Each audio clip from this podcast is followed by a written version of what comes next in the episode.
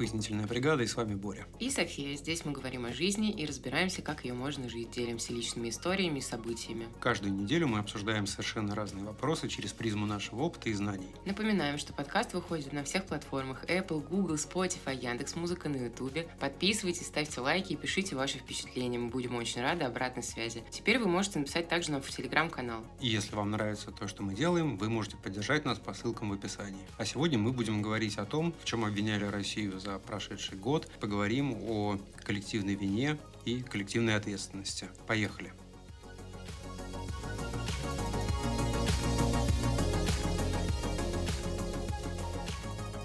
Ну что ж, дорогие друзья, тему мы заявили непростую, да, плюс мы провели тут опрос в телеграм-канале нашем, поинтересовались, о чем бы вы хотели слышать подкасты. Плюс мы заметили, что то есть, особенно хорошо слушают э, те наши выпуски, где мы говорим о России, о том, что получается, о том, что происходит, о русских. Нам казалось, что касаться значит, событий на фронте, наверное, как-то неуместно, да, мы думали, что в основном наши слушатели из России, да, э, русскоговорящие, и тяжело, все, тяжело все это, да, то есть мы думали, что вы устали. Просто этот э, инфопоток про действия военные, вообще про все, что происходит, он бесконечный, он не прекращается, он негативный, и мы думали переместить как-то фокус зрения на другие темы, но, видимо, mm. это все еще очень отвлекается. Да, но статистику не обманешь. Русским, россиянам, русскоговорящим нужно говорить об этом, да, как-то эту травму переживать вместе. Ну так и давайте попробуем сделать такой вот подкаст сегодня об этом, поговорим.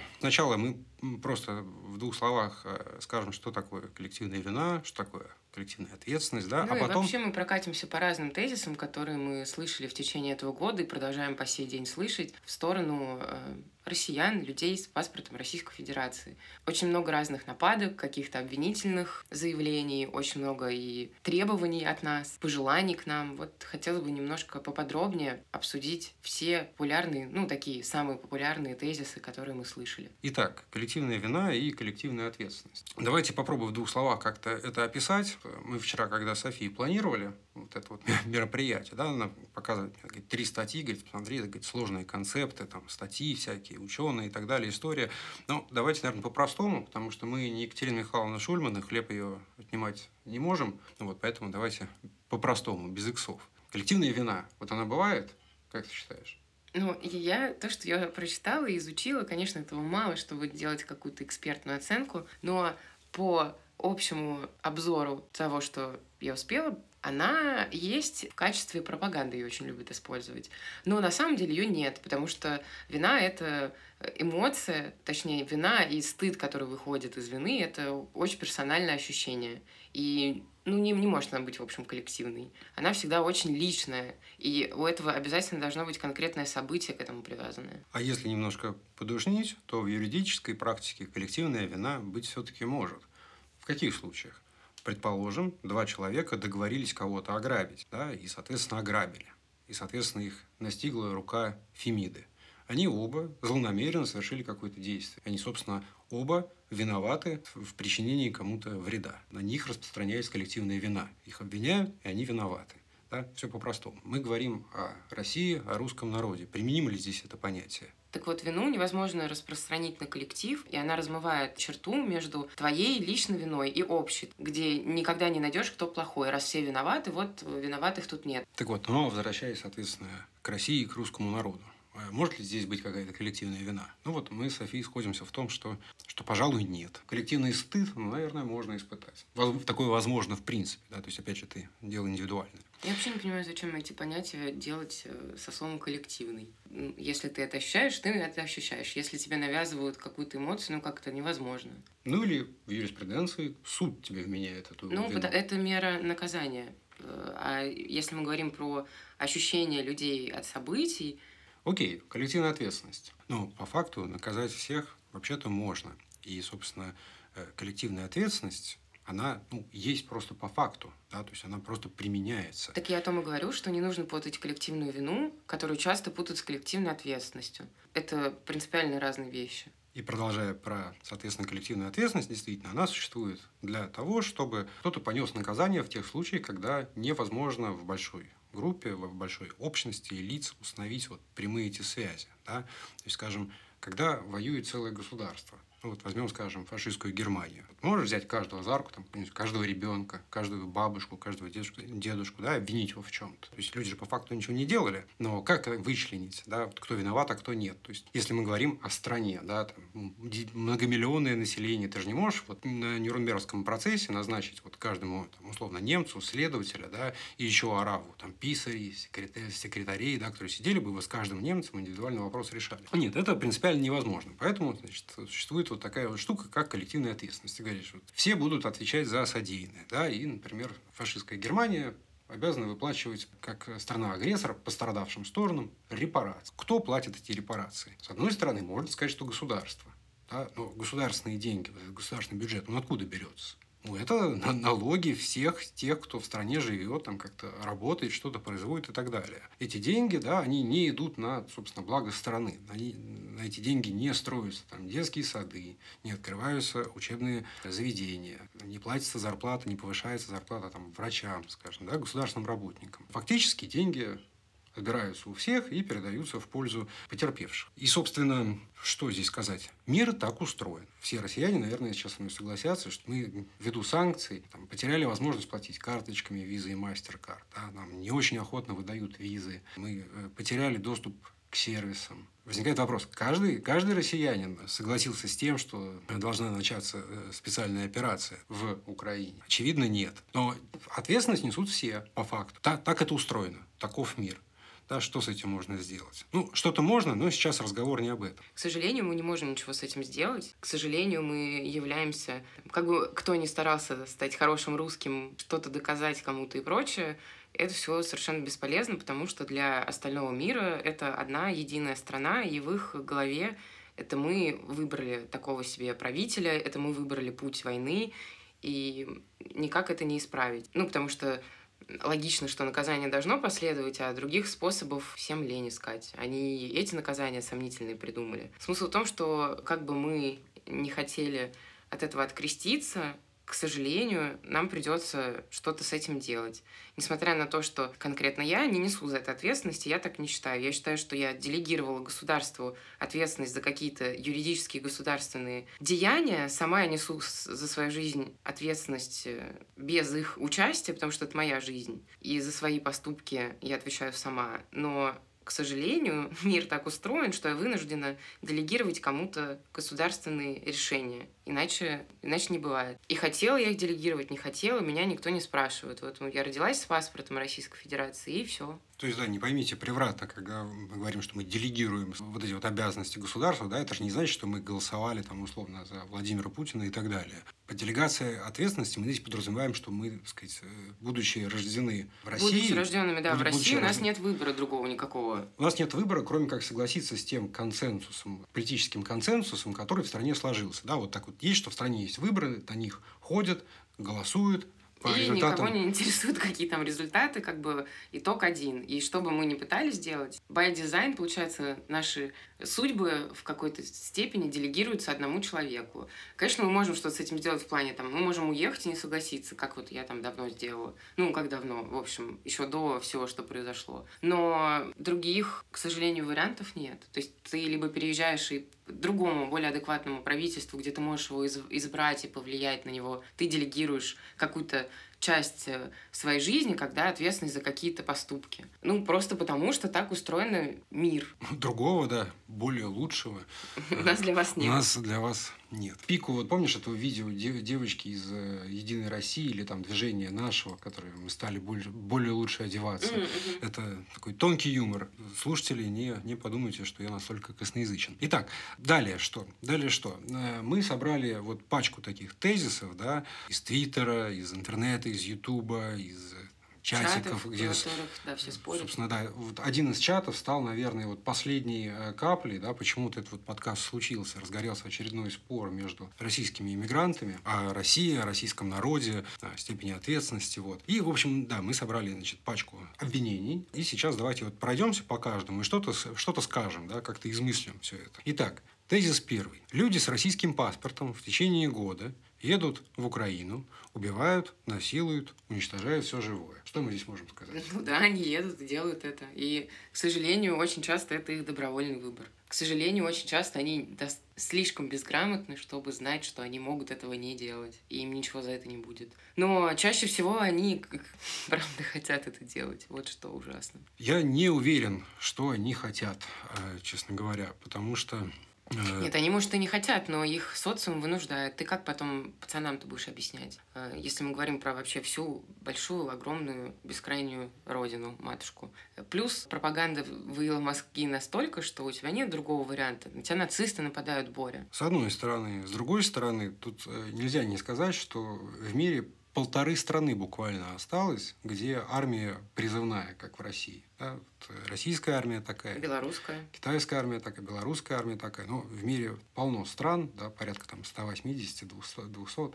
Израильская, между прочим. Э, израильская, да. Но э, в большинстве стран на текущий момент всеобщей воинской повинности нет. Неплохо бы понимать, да, что у людей нет особого выбора. У них есть прямая обязанность отслужить в советской, в российской армии. Ну, это сейчас же не вопрос службы в армии. Мы немного про другое говорим. Подожди, одно за другое цепляется, потому что в России объявлена мобилизация, да, а военнообязанных в России огромное количество. И, собственно, когда в России проходит мобилизация, то у тебя количество вот людей, обязанных отправиться на нее, да, оно, оно громадное, да, потому что есть, как бы, естественно, срочники, и есть те, кто, соответственно, эту срочную службу прошли, и они получают, соответственно, звание, и у них нет больше никаких отсрочек, ну, в случае мобилизации. Да, но они Если могут просто... просто не являться в военкомат, и все. И все об этом знают. Раз, а два, я упомяну тебе, что есть огромное количество людей, которые идет зарабатывать на войну, которые хотят заработать там деньги, и они сами добровольно подписывают контракты. И таких людей очень много. Но я, собственно, не, не хочу э, и не, не могу за забывать да, о том, что есть какой-то процент людей, которые просто в безвыходной ситуации. Да которые... нет таких. А что, как, ну как а, это Они выбрали себе карьеру военного. Они понимают, что когда ты выбираешь карьеру двигаться по военной службе, это изначально странная авантюра. И это ты был... не знаешь, когда, в какой момент э, случится война. Тем более Россия очень воюющее государство. И это было бы уместно сказать, если бы мы говорили вот о первых месяцах войны, когда в большей степени вооруженный контингент там были контрактные военные, да, то есть те, кто действительно, собственно, решил делать военную карьеру. Но они до сих пор есть. И они действительно до сих пор есть, но все-таки российская армия несет потери, да, мы не знаем точных цифр, но мы подозреваем, что они существенные. Если бы не потери, да, если бы не недостаток живой силы, не случилась бы мобилизация. Поскольку она проходит, мы не знаем точные цифры, да, то огромное количество людей, которые не выбирали службу в армии Все как свою профессию, они, да, отправляются туда. Они знают или я не знаю, что мешает не узнать об этом, они могут не идти в военкомат и не ехать туда. И есть очень большая прослойка людей, которые искренне хотят поехать. И сколько отбитых людей, которые их не берут, а они ломятся в военкомат и говорят, нет, возьмите, я пойду, пожалуйста, я родину буду защищать. Поэтому я не знаю, как этих людей отправить. Я допускаю, что есть э, некий процент людей, которые, да, несчастны. Но, опять-таки, мы не будем отменять того, что в России все еще можно от чего угодно откупиться. Поэтому я не знаю. Это очень для меня спорный вопрос. В моем представлении большая часть людей все-таки уехала, откупилась и спряталась. Ты шутишь? Ну, как, ну какая послушай. большая часть людей, ну, Боря, меньшая часть людей уехала. Сколько, по-твоему? От всей страны сколько людей уехало? Ну, дай бог, миллион людей свалил. Нет, ну мы все-таки говорим о людях э, призывного возраста, да, которые должны с автоматом куда-то идти. Ну, я и говорю, мне кажется, вообще в общей сложности около миллиона людей уехало. Из них сколько призывных? Половина из них беременных в Аргентине. а кто остальные? Ну, то есть, э, серьезно, мне не кажется, что большая часть там России, и все у них в порядке. Призовут, пойдут. Вот если ты посмотришь какие-то интервью разных ютуберов, вот они общаются с людьми в разных городах. Ну, призовут, пойду, так, а как? Мне тут вспоминается вот это вот видео из Твиттера, когда человеку задают те же самые вопросы, да, там, и он отвечает, да, конечно, призовут, пойду. пойду. И потом ему говорят, слушайте, а вы не могли бы нам оставить ваш номерок, да, тогда вот мы добровольцы в первую очередь будем. И он сразу убегает. Разумеется, да? он убегает, потому что в том числе это не желание людей, а это давление общественности, и социальное давление, и сколько если тебе мама там будет говорить, вот, ты что, родину не, не идешь защищать, да как ты смеешь, э, очень многие на это ведутся. И таких историй, опять-таки, в том же Твиттере полным-полно. Многие это выставляют посмеяться, типа, мне мама там с ума сошла, посмотри, что она мне пишет. А кто-то действительно так поступает. Все зависит от мозгов человека. Другой вопрос, у кого хватает мозгов, как бы не повестись на эту пропаганду, которая очень долгая, на мнение близкого человека, там самого родного, пацанов. В локальных городах, маленьких городах, маленькие сообщества, все друг друга знают. Это позор семьи. Человек не пошел, вон Толян пошел, привернулся с ранением, а ты вот нерадивый мать не хочет защищать от укронацистов. Тем не менее, я глубоко убежден, что даже в таком случае человек не бежит с радостью в военкомат, да, он идет туда нехотя я под, не говорю, что под с давлением. радостью, но он даже не пытается избежать от этого похода, хотя он мог бы. Я пребываю в некоторой уверенности, что если мы возьмем весь этот воинский контингент, да, то 10% людей там действительно, так сказать, по доброй воле, они хотят этим заниматься, им нравится. Действительно, есть люди, для, для которых вот э, быть военным, да, вот эта вот острота жизни, вот этот вот нерв им, им нравится. Уверен, что это очень маленький процент, 10, там, 15, да, все-таки большинство людей просто не созданы для этого, это ненормальное состояние. Всем им там тяжело, всем им там страшно. Мы не обсуждаем, тяжело ли им или нет, но... Так или иначе. Как когда... факт, они там в течение года э, делают все, что мы выше упомянули, убивают и прочее, прочее, прочее.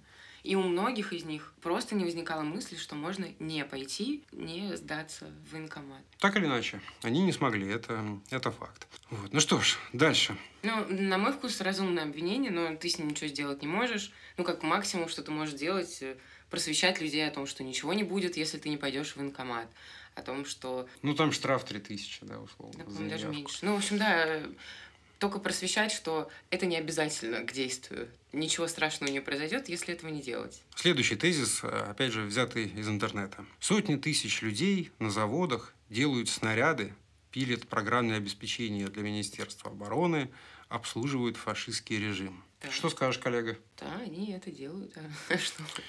И да, они действительно это делают. Ну а как, а что им еще делать? И это очень резонный вопрос, потому что если ты работяга в каком-нибудь Энске, и у тебя нет ничего, кроме этого завода, где да, делают снаряды, семья, дети. которых тебе нужно кормить, ты идешь туда и делаешь, собственно, ну, снаряды, да, потому, потому что, это, работа. это твоя профессия, это твоя работа, потому что если ты этого не делаешь, то, то у тебя нет денег. Ты валяешься в канаве. До определенного момента, потом тебе все-таки придется, наверное, кого-то ограбить, да, деньги же сами собой не появятся, ну, ты да. же не сможешь все время где-то из воздуха брать. Дальше ты окажешься в российской тюрьме, которая, как известно, филиал ада на земле. Ну, Далее, оттуда, кстати, тоже можно поехать на войну. А оттуда тебя могут, собственно, депортировать э, да, на войну, и мы переходим к э, пункту номер один. У многих из них искренне нет выбора. Как, как, как, как не, не страшно это там, признавать, говорить, но тем не менее люди заложники системы. Да? Люди находятся в таких обстоятельствах, они не могут прекратить делать то, что они делают. Более того, стра- страшная вещь скажу. В любой стране должна быть армия, оружие, оно должно производиться.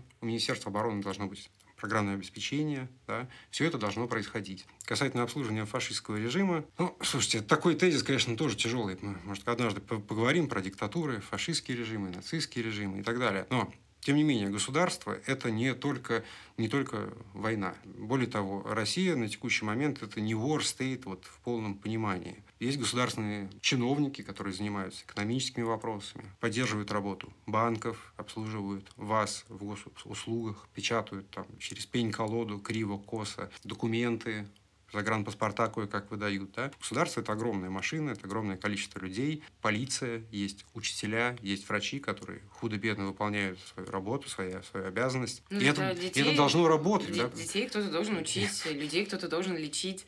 Опять-таки, даже уехавшим кто-то должен там апостили ставить. И это люди, и Представьте, они работают в госучреждениях, а, а что еще им делать? Ну, то есть, что сказать этим людям? Классно, когда есть возможность э, накопления или еще что-то. Перестать работать на этой работе, работать другой, но едва ли таких людей по всей России найдется. Так что, собственно, ну, в, в чем в чем мы можем э, здесь обвинить людей? Мы а. можем только посочувствовать. Можем посочувствовать, что вот, вот, вот такое время настало, да, и они в этом времени живут. Э, Конечно, созерцают. сейчас можно сказать, что вот а украинцев нет выбора, они просто вынуждены бежать из своих домов. У них нет даже мысли о том, что работать, не работать. В них ракеты летят. А у этих людей, окей, какой выбор? Да, то есть мы уже описали вам э, сценарий с э, работягой из, из Энска, да, который, если не работает на единственном заводе в стране, то он оказывается, скорее всего, в тюрячке и отправляется на войну. Пожалуйста. Я, я понимаю, что это тяжело сравнивать. Да? То есть, конечно, конечно, ракета над головой, это никому не пожелаешь. Это, это совершенно ужасно. Но эти люди, да, вот в России, они тоже ничего не могут сделать. Потому что у них особенно нет выбора. Ну да, к вопросу о том, что там они могут поднять бунт или еще что-то, к сожалению, они не могут, они просто все лишатся работы. А, а главное, а если у этих людей дети, да, ты себе на горло можешь наступить, ты можешь сам хуже кушать, ты, и, иной раз ты можешь себе позволить это вот по, по зову совести, да, то есть я больше не работаю на государство, ты увольняешься, затягиваешь там пояса, и ешь роллтон, там лапшу, да, ищешь другую работу, которая тебе кажется вот, ну, допустимой. А что если у тебя есть дети, два ребенка? И они голодные, они говорят папа, я хочу ну, кушать. Мама, у тебя мама, я... а если взрослые, мать-одиночка, да, эти двое детей говорят, мама, я хочу кушать, а денег нет, а холодильник пустой. Что этим людям делать? И ничего не могут сделать, поэтому... Так вот, если они решат отказаться от этой работы, устроить забастовку, соответственно, они все вот, забастовка. в увольнение, они все будут уволены, наказаны. Следующий тезис, да, население России 140 миллионов, за 365 дней было ноль забастовок на предприятии. Возвращаясь, собственно, ко всему вышеописанному. Ну вот как вы себе представляете, да, вот в современной России забастовку на предприятии? Ну, это заканчивается, естественно, увольнением. Да? Опять же, забастовки, они что, как-то сами собой случаются? Это вот работяги, значит, вышли такие. Скорее всего, они да. То есть, они покурили, недовольны. наверное, перед работой. Ну, да, да там, или выпили после работы и решили, ох, там, Семенович, тяжело жить, нам так мало платят, вообще, в последнее время работы много, сложно, например. Я не знаю, скорее всего, так и бывает. И давайте завтра не выйдем на работу. Решают они, там, например, каким-то одним отделом. Вообще, мы в, России, в современной России сейчас слышим про забастовки, стачки и так далее. Вообще часто случается на заводах. На моей памяти не вот очень. в этом и вопрос, почему это до сих пор не случилось, если они знают, что, например, конкретно их завод поставляет оружие. Отвлечемся от оружия, просто неважно. Но так или иначе, вот эти вот все ставки, забастовки, их должен кто-то организовывать обычно. Да? Ну, есть, обычно сами Профсоюз какой-то. Нет, нет. Слушай, так договориться, это все-таки, знаешь, так в фильмах, в сериалах бывает. Но обычно все-таки у тебя есть какой-то, во-первых, профсоюз, да, который, собственно, будет защищать твои права, да, целая организация. Во всем мире это так. То есть у тебя есть профсоюз, который вот отстаивает твои права, защищает тебя, да, пока ты бастуешь и так далее. Туда люди делают взносы, да, чтобы, соответственно, уволенным э, рабочим выплачивались какие-то компенсации, да, чтобы там эти деньги идут на оплату адвокатов, которые потом выступают. Короче, неважно. У нас нет институтов профсоюзов в стране. Я бы сказал так у нас были и есть профсоюзы. Вопрос, как они устроены. Когда я учился в университете, у нас, естественно, был студенческий профсоюз. И это был филиал, условно, вот этих вот наших, или как они тогда назывались, филиал я не помню. короче. Это, ну, не филиал АДА, да, но это очень ну, плотно пропагандистское движение. было переплетено, да, вот с пропутинской, там, единоросской вот этой вот молодежной организацией, там, как они назывались, наши, ваши, я точно не помню.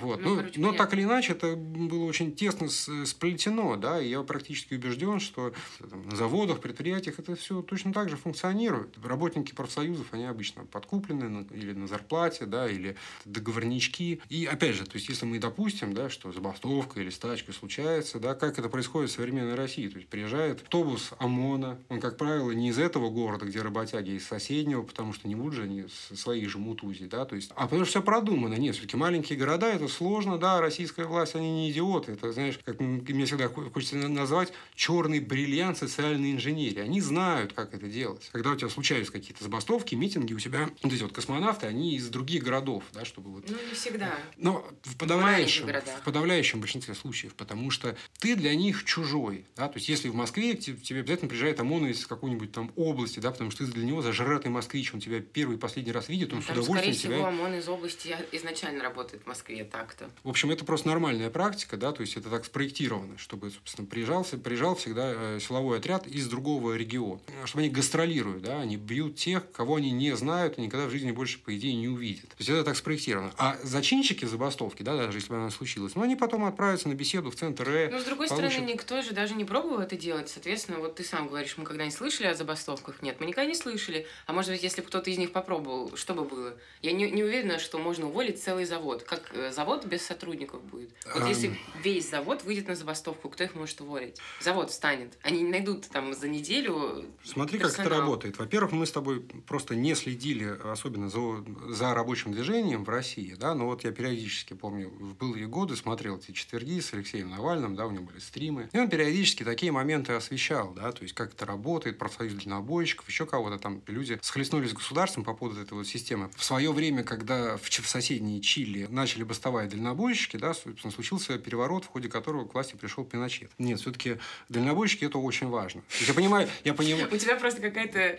неистовая любовь к дальнобойщикам. Э, это тонкий отсыл э, к, к истории, которую я однажды в глубоком детстве рассказывал про дальнобойщика в Австралии. София мне часто ее припоминает. Просто в Австралии у них нет поездов, но у них есть сцепки из вот этих вот грузовиков. Такая вот особенность страны. Так вот, не стоит недооценивать дальнобойщиков. Да? Дальнобойщики – это очень важно. Это примерно так же важно, как дороги, потому что дороги – это артерии нации, да, по-моему, еще Черчилль сказал. А дальнобойщики – это, собственно, вот то, что возит грузы, то, что привозят хлеб, овощи, булки в пятерочку, молоко в пятерочку, да, или если в какой-то момент э, в город вот этого всего не привезут, да, то есть, скажем, возьмем какой-то северный город, который зависит от снабжения из других регионов, скажем, не знаю, Норильский никель, да, там же ничего не растет, ни помидоров, ни картошки, ничего, там вечная мерзлота, нефть э, и металлические руды. Если туда еды не перенести, если полки станут пустыми, вот тогда начнется реальная забастовка, да, начнутся реальные проблемы. Поэтому дальнобойщики, которые привозят грузы, это архиважно. Давай закончим с дальнобойщиками и вернемся к рабочим движениям, о которых ты начал. Короче. В общем, мы о них ничего не знаем толком, и про какие-то глобальные забастовки за этот год не слышали. Соответственно, никто даже не попробовал. Хорошо ли это? Не знаю. Плохо ли это? То есть мы тут не судьи. Но почему люди могут этого не делать, мне очень понятно. Все, все очень объяснимо, потому что, во-первых, это должен кто-то координировать, координировать это некому, да, а если и получится, то наказание будет неотвратимым, неминуемым, и оно, соответственно, будет как несоразмерным случившемуся. Как это у нас там, булку украл, наверное, три года дадут, да, а армию российскую дискредитировал, можно на 9 лет уехать. Да? То есть, ну, вы понимаете, как это устроено. Поэтому легко понять, почему люди не делают этого, боятся и так далее. Следующий тезис. Россияне могут остановить войну завтра. Они просто не хотят этого делать. Никакой Путин не помешает, но за год никаких намеков на неповиновение. Мне, естественно, сразу отзывается финальная фраза, да, за год никаких намеков на неповиновение. У тебя миллион, если не два, уехали из страны, да, бросив все. По всей стране. Поджоги военкоматов, стихийные мемориалы на памятник, миллион статей о дискредитации. У тебя каждую пятницу пачками инагенты. У тебя закрываются СМИ. Не намека на неповиновение, я не говорю о дезертирстве, да, вот этих ну, диверсанты, диверсантах. Слушай, постоянно, как, как новость не откроешь, где-то пожар в стране, да, что-то постоянно горит. Случайно. Э, да, случайно где-то разбились там стекла, стекла в военкомате. Случайно он еще и загорелся, все дела сгорели. Да, это все-таки не так. Это все-таки совершенно не так. Намеки точно есть. То есть на... не, вот эта фраза никакого намека на неповиновение. Намеки точно есть. Порой даже очень жирные намеки, но. И опять же, возьмем страну в целом, да, 140 миллионов тебя, естественно, есть группа, которые настроены максимально воинственно, да, такие настоящие ястребы, которые завтра бы до Берлина дошли, почему-то царь на цепи держит. И, а есть прослойка, которая считает, что немедленно нужно капитулировать, прекратить всю эту глупость и восстанавливать все похеренное. Но основная масса, она хочет, просто... чтобы, чтобы это все просто поскорее закончилось, уже не важно как. Ну, они просто хотят свою нормальную жизнь, и тут тоже их можно обвинить в том, что... Ну, хотя как ты обвинишь ну, человека вот в эгоизме? Мы все такие. Мы по, по верхним, ну, выше, да, в тезисах разбираемся разбирались, почему они ничего не могут сделать. Да, опять же, вот все то, почему что... Почему они, кстати, ничего не могут сделать? Ну, просто если ты сейчас выделяешь, например, условно 10% за патриотов, 10% активно не согласных с происходящим, то есть у нас остается, и, и ну, окей, там, 5% уехавших, не знаю, может, их даже меньше. Но остается какие-то там, условных 75%. 75% страны. Да, и это, собственно, это самое... очень большое... Это э, огромное число. И что ты хочешь сказать, что вот они ничего не могут сделать, если их, как ты искренне считаешь, но мы не можем точно знать, что их условно 75%. Они индифферентны. Вот дело в том, что самая большая проблема, что людей э, не научили критическому мышлению думать. Да, они смотрят новости и говорят, а ой-ой-ой, да, как, какой беспредел, как плохо, ой, там мальчики погибают. Все, на этом точка. Тут... Нет никакого желания что-то с этим сделать. Да, это нехорошо, но приспособимся, будем жить. Мы не такое проходили, нормально, что. Опять же, берем статистику. У нас в стране 40% людей – это пенсионеры. Да, недавно была цифра. Вот представляешь себе вот бабульку, дедульку Очень представляю, из какого-нибудь который... Энска? Ну, из какого-нибудь Энска нет, но... У него есть возможность выйти Очень... в интернет, поставить VPN, почитать «Медузу», да, заиметь ну, критическое ну, «Медузу» мышление. он, может быть, не почитает, но есть понимание как раз, мне кажется, у максимально старшего поколения должно быть понимание, что война – это ужасно. И как раз эти люди Ну, сколько в Питере, Москве ты видел... Я много на протестах видела взрослых людей. Но мы все-таки И их говорим вязали. про Москву и Петербург. Да? Ну, а мы если- на другие города нам просто по телеку там или в статье не написали, но я уверена, что среди них полно вот такого прям взрослого поколения, которое максимально против того, что происходит. Ну, тем не менее, опять же, по статистике, вот это вот э, взрослое поколение, наоборот, как правило, в группе поддержки. Мне кажется, исключительно потому, что старшее поколение в России, оно покинутое, оно забытое, оно Нет, это обиженное. исключительно потому, что она смотрит телевизор. И потому что оно смотрит, э, естественно, телевизор, потому что у них нет другой опции. Да? Почему Ну, у них нет другой опции? Давай Потому что, чтобы у них поговорим. была другая опция, э, у них должны быть дети, которые не уехали в Москву на заработки, которые их поддерживают, которые купят Ну, им так iPad чаще. или Ты понимаешь, iPhone. вся Россия в Москву не может уехать. Ты же это понимаешь? Тем не менее, Очень не многие резиновая, люди, гигантская. Э, любят э, свои города, остаются в них жить и не мечтают о Москве. И они живут там, и живут со своими близкими рядом, либо ездят к ним из э, каких-то более центральных больших э, городов. Тем не менее, последние 30 лет провинция в России вымирает. Если люди не едут в Москву, то они едут в ближайшие административные Все так, я об этом центры. говорю. Но они же навещают своих родителей. Навещают Ну, раз не, в месяц. Не, не то, что у нас два. прям такая страна, что в пейджами еще все пользуются. Нет, Нет? конечно, но ты, ты же должен в какой-то момент вот э, приехать, да, обратно в эту деревню, там должен работать интернет, ты должен дать своей там старой бабушке или папе планшет или компьютер, ты должен деньги на него найти, ты же, ты же уехал в административный центр. Ты же должен иметь с ними Ты связь, с ним- ты точно им что-то купил. Совершенно точно ты им что-то купил. Ну вот представь, ты вот э, молодой человек, ты уехал на заработки в административный центр. Твоя зарплата, вот 60-70% этой зарплаты уходит на ренту, как правило, которая в административных центрах дорогая, потому что у нее высокий спрос, потому что туда все едут и все хотят жить. У тебя остается очень мало денег, у тебя очень мало времени, потому что ты все время занят карьерой. Ты работаешь, как это принято в России, сверхурочно, по 12, там, 15 часов в сутки, да, на выходных. Вот. Потом раз в месяц ты едешь домой к своей старенькой там, матушке или отцу. Возможно, ты накопил. Почему ты вообще обязательно у них там старенькие матушки или э, Ну, отцы? Потому что они стареют, слушай. Ну что, ну вот э, 20-летний чувак, что у него старенькие матушки или отцы. Ну давай не так, что у нас в стране живут только, не знаю, 80-летние бабушки. У нас живут разные, но даже вот нашим мамам еще не так много лет, но им же иной раз ты можешь полдня объяснять, как какая-нибудь функция в айфоне Ну работает. не надо, пожалуйста, наших Ну, мам проводить в пример. ну, Наши так мамы умеют пользоваться телефонами, Боря. Ну, то есть Умеют. тут прям тотально не Ты же понимаешь, почему, да? Потому что мы с тобой из Москвы, потому что нас Ну, был- не только поэтому. Потому, Потому что... кто-то может искренне интересоваться техникой. Ну, то есть, ты что думаешь, что там э, не в Москве люди только коров доят? Ну, нет же. Конечно, нет, но тем не менее, у тебя должны быть деньги, время, желание в этом разбираться, да, то есть ты- Ой, это очень спорно. Тебе не обязательно иметь самый крутой смартфон. Ты сам знаешь, что их можно купить совершенно за небольшие деньги. Я считаю, что это часть просто какой-то выученной беспомощности, что типа, ну вот да, что-то идет, а, а что я, а что я могу сделать? Я глубоко, глубоко убежден, что вот э, отчасти проблема такова, да, вот то, как я ее описал. То есть человеку просто сложно, порог входа, он высокий. Когда ты 50 лет смотрел телевизор, а в 55 тебе привезли какой-нибудь там планшет, планшет на андроиде дешевый, говорят, смотри, вот Медуза можешь читать, да, ты один раз ее полистал, потом ты какую-то кнопку нажал, у тебя что-то там поменялось, ты все потерял, забыл.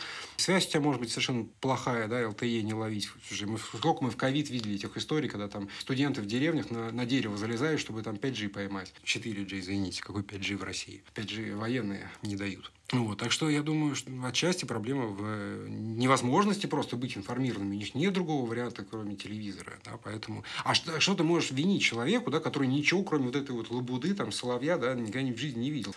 С- э, который ничего, Ну, кроме... Соловей тоже лабуда тоже классный парень, да. Который ничего, кроме Соловьева, Скобеева, Скобеевой там, или Киселева не видел, не слышал. Он просто не знает, что есть другой мир. Он не знает, что это может быть иначе. Да, поэтому... Ну как можно не знать, что есть что-то другое, если у тебя есть интернет? Я- Это вопрос, который меня волнует. Как можно Ну, этого не знать? это если он у тебя есть, если ты умеешь им пользоваться. Он у тебя есть. Если ты там ты наверняка смотришь... смотришь там какие-нибудь свои передачки, женские сериалы, там клоны, я не знаю, что сейчас смотрю. Вот- там вот постучи в мою именно. дверь, что-нибудь турецкое. А почему ты должен пойти и читать «Медузу» какую-то? Ну почему сразу медузу? На ней клин, э, Это свет п- клином не сошелся. это- Можно просто увидеть какое-нибудь видео на ютубе, можно открыть Юру Дудя и что-то послушать. Тебя же не обязательно даже читать, ты можешь послушать. А почему так должно вообще случиться с, вот, с какой-нибудь пенсионеркой в каком-нибудь Энске? Вот почему она должна открыть YouTube, да, и, в нем, ну, и потому что наверняка она в своих там одноклассниках или Ютубе ищет какие-нибудь сериалы, и э, вероятность наткнуться там по контекстной рекламе, нативной рекламе или еще какой-то на блогера в Ютубе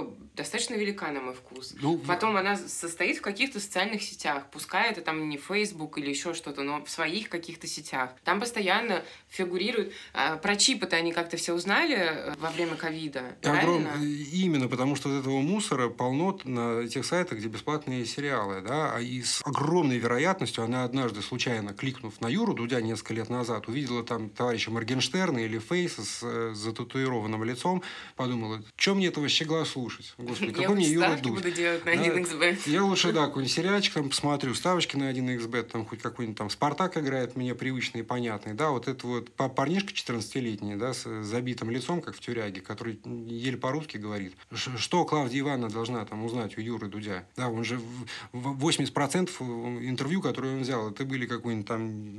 ну, Но это Ф- не Фейс, так, но это не так, но это не так. Он э, прорежал эти интервью, он брал каких-нибудь хайповых и каких-нибудь интеллектуальных. я здесь Ну, это соглашусь. не важно. Для меня это остается открыт. Ну, конкретно для меня этот вопрос открыт. Почему нет желания стать более информированным? Почему нет желания вообще поинтересоваться, что происходит? Слушай, ну потому, может быть, у них и есть, но заходишь в Яндекс, в поисковую систему самую популярную в России, в каком-нибудь Энске, да, и, естественно, Яндекс Новости будут э, агрегировать тебе соответствующий контент. Я понимаю, ну почему, Потому почему что- нет интереса узнать какую-то еще точку зрения? Почему? А зачем? Потому что ведь эти статьи, они написаны профессионалами. Их, их пишут так, чтобы ты их читал. Да, тот же Соловьев, тот же Киселев, Да, та но же Скобеева. Кажется, это же профессионалы. мышление это когда ты собираешь информацию из разных источников и сам в своей голове ее перевариваешь. Ну, на этот случай у тебя есть пропаганда для умных. Какой-нибудь Венедиктов, Собчак и так далее. Которые скажут тебе, что все не так однозначно. Давайте тут разбираться. Ну, и люди хотя бы еще попадают... какая-то следующая точка зрения, а не только Соловьев с пеной у рта, кричащий просто какой-то бред. Так или иначе. Не э, знаю, вопрос без ответа для меня. Не, не знаю, это то, что меня волнует, раздражает, мучает. Кроме недостаточной информации, пропаганды, да, слушай, во многом это просто вопрос удачи, да. За- Зайдя в интернет, тебе попался Юра Дудь с- фейсом или Юра Дудь с лучшее интервью на твой вкус. Документалки. Про ВИЧ, например.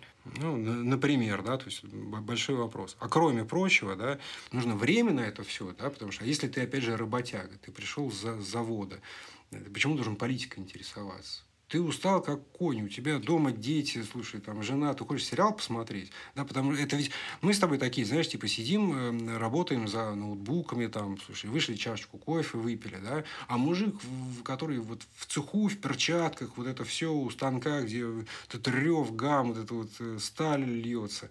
Ведь страна же, она не только вот такая, как, как вот Москва и Петербург, да, где люди там впахивают в коворкингах и кафе. Есть же вот эта вот ра- работа на нефтяных предприятиях, на нефтебазах, да, есть работа дальнобойщика, когда человек только Но эти опять-таки это же видит. не большинство людей. Конечно, Очень большинство. много людей, у людей разные работы. И большинство людей работают на совершенно мерзкой, тяжелой работе. Они Правильно, но заняты не обязательно это в шахте. И если это не в шахте, то он, слушай, он может быть охранником в пятерочке, он может сидеть на кассе, да, вот И по- целый день смотреть видосы. И что ему мешает посмотреть Ну, что-то важное? на кассе в пятерочке смотреть видосы. Ну как тебе представляешь, какой там поток? Слушай, Ну, ночью, что делают и- охранники ночью? Они тупят в какие-то дурацкие видео, а могли бы смотреть что-то более интересное. Не понимаю, почему у людей нет интереса к чему-то. Потому что они заложники системы, да, зачастую. Что Они слишком уста, у- усталые, у них просто не получается. Как вот, если ты ка- кассир в пятерочке, так обстоятельства сложились. А по разным причинам складывается. Иногда люди с высшим образованием садятся Это на все кассу. понятно, в этом вообще нет ничего такого. И ты не можешь выбраться из этой кабалы, да, потому что квартира съемная, потому что детей надо кормить, потому что у тебя нет времени, там, не знаю,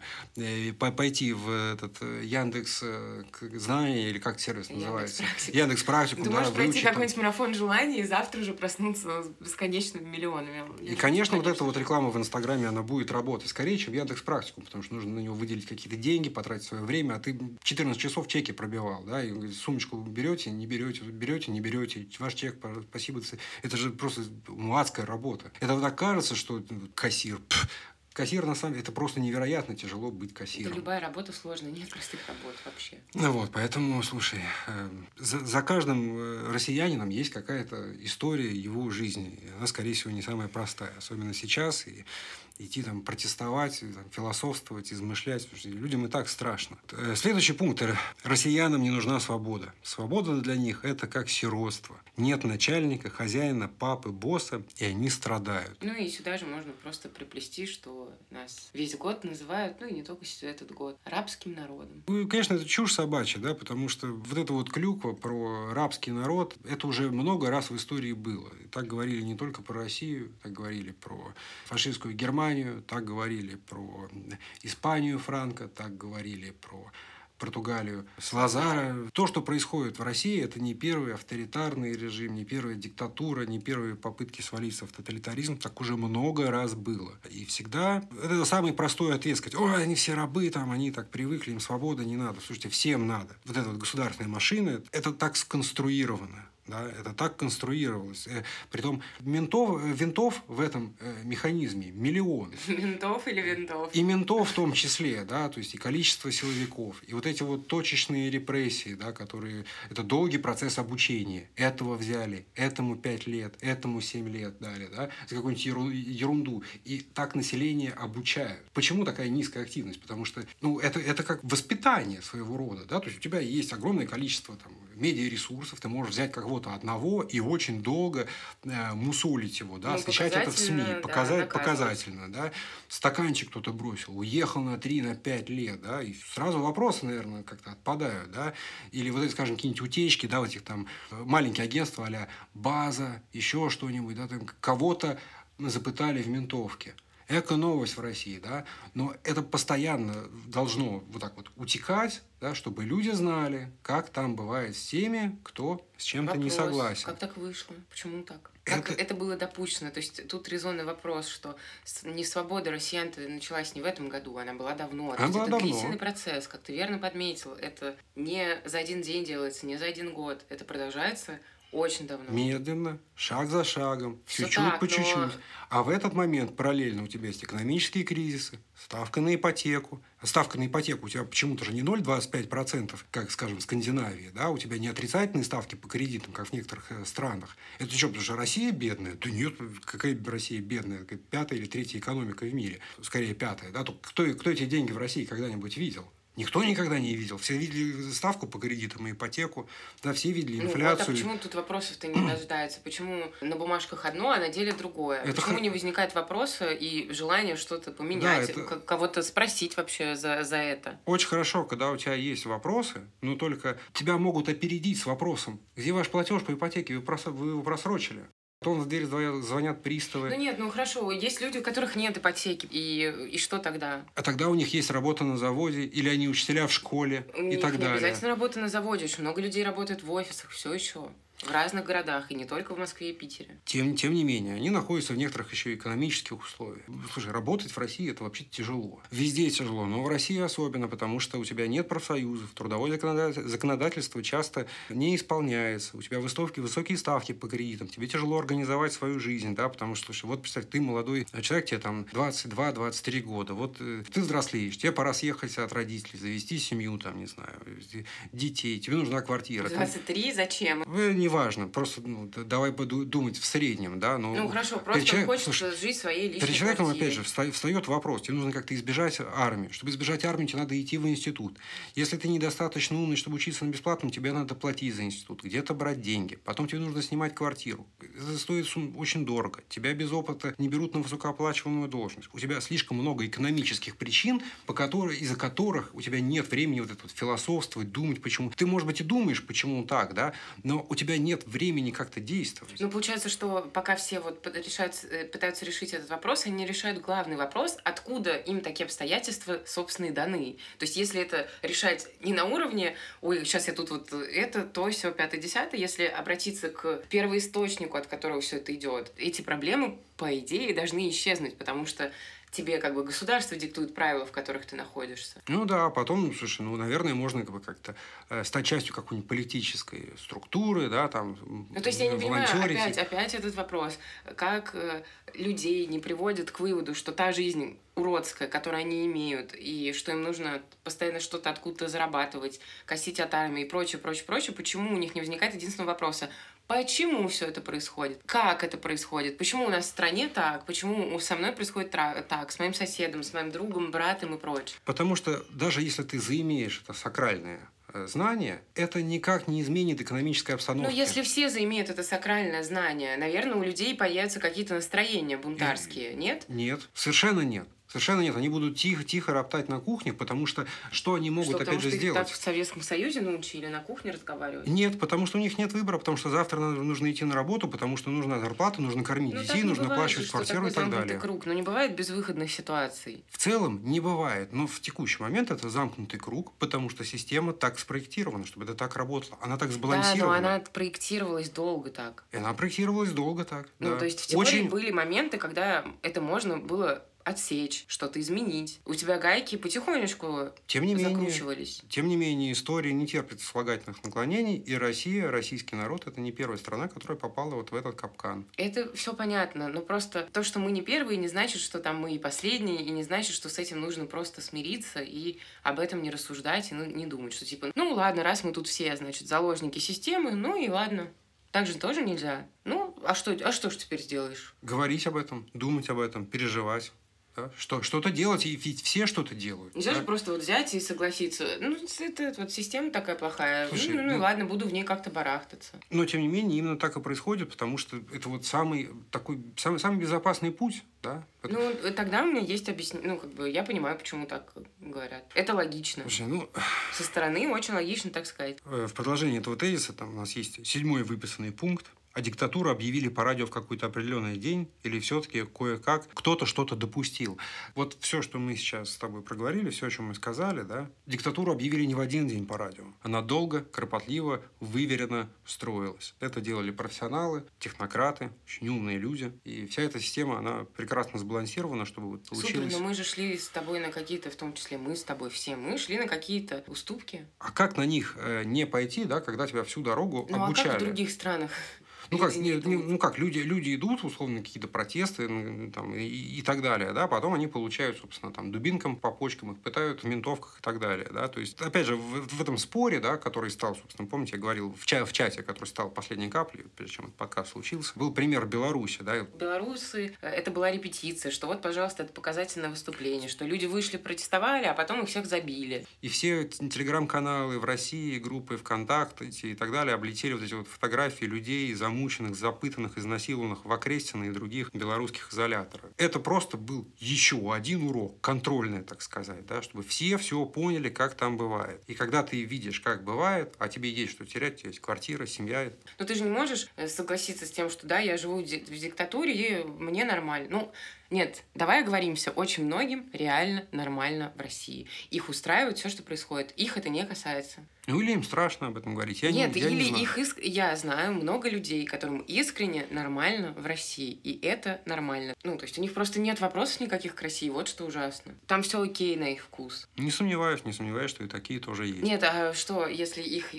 есть, их много, то как? Тогда ничего и не изменится, получается что-то обязательно изменится. Тут, так сказать, слишком много акторов э, в, те, в, те, в текущем. Ну, ладно, им изменится, но не скоро, это точно. Очень вероятно, что не скоро, но изменится обязательно. Ну, а, конечно, это как сказать, типа, все умрут. Да, все умрут. Это изменится, да, конечно, это изменится. Спасибо, нет, Кэп. Нет, нет, нет, мне просто кажется, что вот в контексте этого подкаста нам просто нет э, причин об этом говорить. Однажды, мы, мне кажется, мы просто обязаны сделать подкаст по диктатурам, да, чтобы, так сказать, русские не чувствовали себя каким-то эксклюзивом эксклюзивом да, вот в истории. Мы поговорим о том, как эти диктатуры, собственно, и почему они заканчивались. То есть, как это вообще случается. Там, потому что там все было точно то же самое. Все эти штуки развиваются по определенным сценариям, да, и России не избежать вот очередного сценария. Если у вас есть шанс уехать, классно, что он у вас есть, а остальным удачки. Очень много людей, которым просто все классно. Вот. И это пугает. Следующий тезис. Зачем россияне стучат друг на друга так активно весь этот год войны? Чем смысл? Я, честно говоря, как это, этот тезис показал, я не, уверена, что они так много стучат. Мне не кажется, это какой-то прям тотальной практикой. Плюс все на всех везде стучат. вообще везде. Немцы на немцев, американцы на соседей. То есть это вообще совершенно не приурочено там, к россиянам, к, дальному, к данному контексту истории. Это просто так устроены люди. Они любят стучать на других во многих странах это часть культуры. Я здесь, София, абсолютно соглашусь. То есть, э, разумеется, когда сейчас идет война, да, и все так остро, так болезненно, естественно, вот любая новость о доносе, да, она сразу вот рождает эти отсылки к сталинским репрессиям, да, э, к врагам народа. И, естественно, все это очень так тяжело заходит. Вот эти вот дети, которые стучат на учителей и так далее. Слушайте, почему так происходит? Ну, дети, понятно, они всегда косячат, там просто контрольную не хотели по математике писать, да, заложили Марину Ивановну. Бывает так, да, то есть это дети. Но, а, опять же, люди во всех странах постоянно друг на друга жалуются, да, это, это просто система. Ну, это нормально. Это... Здесь в Аргентине будет то, то же самое. Если обязательно кто-нибудь на кого-нибудь постучит, слушай, помнишь, мы как-то шли с тобой по улице, и ехала машина, у которой был очень выхлоп дымный, да, и как там целая группа людей начали показывать руками, сразу звонить в полицию. Стучат, это это, это, это нормально. Ну, просто в контексте того, что происходит в России, это кажется каким-то чем-то агрессивным или чем-то таким неправомерным. И оно бывает агрессивным, но опять же... Вот... Короче, это не новость. Это было всегда, везде, и ничего в этом нет. А главное, кто, кто-то будет вообще разбираться, да? То есть... Ну, кто-то обязательно будет. Я не, не, не то, чтобы хочу оправдать что-то, да, просто некоторые вещи, они могут быть понятны. Дети настучали, потому что не хотели контрольным по математике. Дети просто глупые, тебе становится понятно, да, почему так произошло, ты как бы, ты, ты это принял ситуацию. Там, Петрович настучал на какого-нибудь, там, я не знаю, Семеновича. Но, может быть, у Петровича друг или сын там погиб. И как бы и вот этот человек уже превращается из зетнутой скотины для тебя, да, просто в убитого горем отца. Все друг на друга стучат. Есть, Сейчас из этого удобно можно сделать какие-то... Стучат как обычно, да, и естественно, когда такое Стучат, происходит... стучали и будут стучать. И, будут стучать. и не только в России. И... Здесь, и в США, и в Японии, и в Дании, и в Аргентине. В Италии, короче, везде. Ну и финальный тезис. Диктатура была построена на деньги россиян. Ну, это вообще такой очень странный. Этот самый, знаешь, как, будто россияне такие, типа, скинулись и такие, так, а ну-ка, правительство, постройте нам... на диктатуру. Постройте нам, пожалуйста, диктатуру. Вот. Вообще-то нет, не, не, не так это работает, да, то есть диктатуры строятся сами собой, вот, они строятся деньгами россиян, но не, ну, не значит, что Россия как-то... Это не значит, что это было по их воле. Вот, да, то есть в моем представлении мне очень нравится концепт Глеба Павловского, который, собственно, скончался на днях. Очень жаль. Приношу соболезнования всем родственникам и близким. Мне очень, очень нравился его концепт. Да? Он говорит, в России нет граждан, потому что у граждан есть гражданские права. В России есть населенцы, да, и есть, соответственно, вот крупный сюзерен, который управляет населенцами. Сюзерен сидит на трубе, бюджет, который формируется во многом из нефтегазовых доходов, да, и вот сюзерен, соответственно, отстегивает там, учителям, силовикам, еще кому-то, да, а населенцы, они как-то вот между собой там сами, у них доступа к этим яхтам, дворцам, да, к госбюджетам у них нет. Это как вот это, знаешь, разрешение на вывоз там какой-то, какой-то суммы, сумасшедшей суммы в валюте сейчас, да, оно есть, если ЦБ разрешит. Ну, так ЦБ кому надо разрешить, если твоя фамилия заканчивается там на Ойгу, Олодин, Утин, Едведев, да, вот. Вот, в общем, есть, есть сюзерен, да, а есть населенцы. Это не в укор россиянам, да, вот так сложилось, они живут в такой системе, такой сейчас. Ну, вообще, все эти тезисы, которые и мы озвучили, в целом, которые весь год всплывают, они такие Клюками. обобщающие. Вот что я хотела сказать, что они просто безумно обвиняющие, обобщающие, без э, углубления, без э, какого-то более претенциозного взгляда. Я понимаю, когда они звучат от украинцев. Все понятно, что они будут звучать теперь э, до конца наших дней. Этому есть объяснение, но когда вопрос в том, что эти тезисы часто звучат от русских к русским, вот что важно сказать, да, что вот эти хорошие русские в белых э, пальто, которые населяют теперь не Россию, они судят тех, кто там остался. При этом что важно, судят из теплого прекрасного места, под крышей, наверное, работой, раз есть возможность уехать. И они судят других людей, у которых нет такой возможности. И почему-то они не понимают, а что это они там ничего не делают. Вот я тут сижу, значит, такой смотрю на них, а что они там ничего не делают? Почему?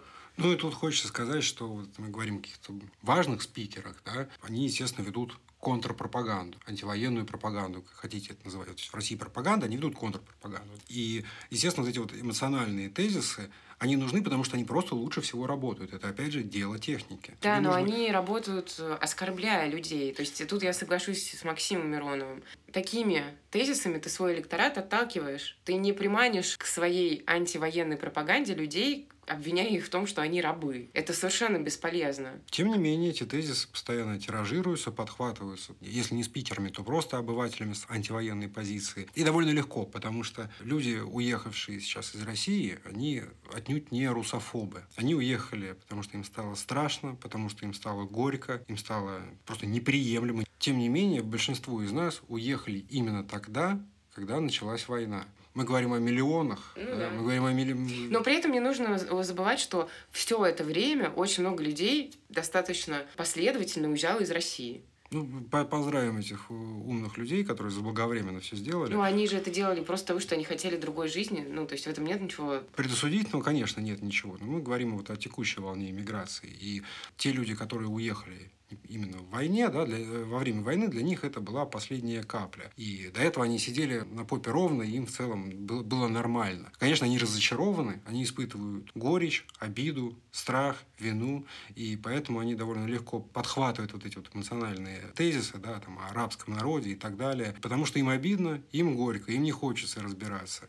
И мы сделали этот подкаст для того, чтобы попытаться ну, ну, до вас донести, да, что вот в любом вопросе, да, касающемся России, текущей ситуации, есть некоторая, некоторая степень глубины, да, и пора уже перестать через год эмоционировать, да, пора вот посмотреть в эту глубину, увидеть как-то проблему и начать что-то делать. Да. Ну, то есть эти тезисы, они бесполезные, они очень действительно на эмоциях сказанные и не несут себе, по сути, никакого смысла. Любой из них можно разобрать в любую сторону, которую тебе удобно. Подкрепляющую, обвинительную или, наоборот, развенчать это. Но то, что они будут всю дорогу, эти лозунги, там, тезисы, назови как хочешь, обвинения, это факт, они будут. Просто нужно научиться на них не реагировать, потому что это для, для этого они придуманы, чтобы вызывать каким-то чувством, чтобы люди мучились вот той самой виной коллективной ответственностью. И мне кажется, не надо. Собственно, да, редакция ПБ не верит в коллективную ответственность. Так или иначе, это тот мир, который, собственно, есть, в котором мы живем.